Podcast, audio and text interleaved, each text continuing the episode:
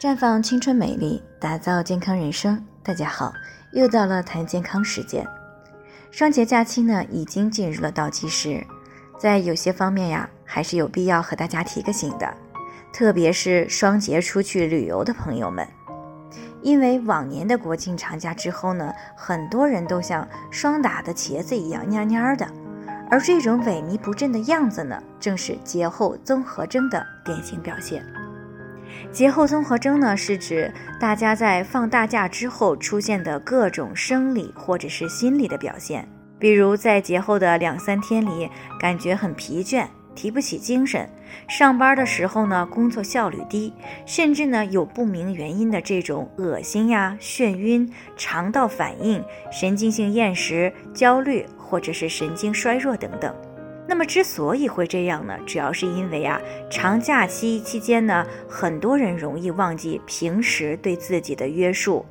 会出现熬夜呀、暴饮暴食、长时间的坐车旅游奔波等等。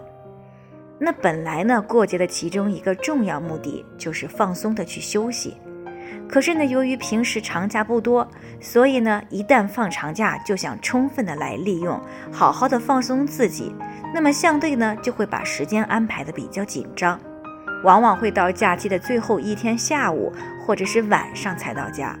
结果呢，身体不但没有好好的休息，反而呢，打破了平时的生活饮食节律，处于疲劳的状态。那么第二天上班，自然就觉得没有精神了。所以，如果不提前安排好时间，那么节后上班出现节后综合征就在所难免了。因此呢，想要避免这种情况呢，最好是在假期结束的前两天左右就回到自己原来生活的状态，特别是饮食作息方面，一定要逐渐恢复到原来的规律状态。如果早恢复作息的第一天感觉累呢，可以在早上的时候喝一杯人参肽元气营养餐，恢复一下元气。这样呢，有两天左右的时间的缓冲，到九号上班的时候呢，就可以避免节后综合征，那么就可以重新元气满满的上班了。最后呢，我也要给大家提个醒，您可以关注我们的微信公众号“普康好女人”。浦黄浦江的浦康健康的康，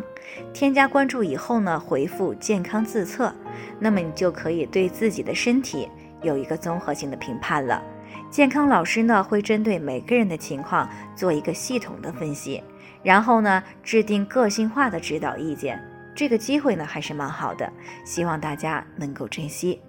好了，今天的分享呢就到这里，我们明天再见。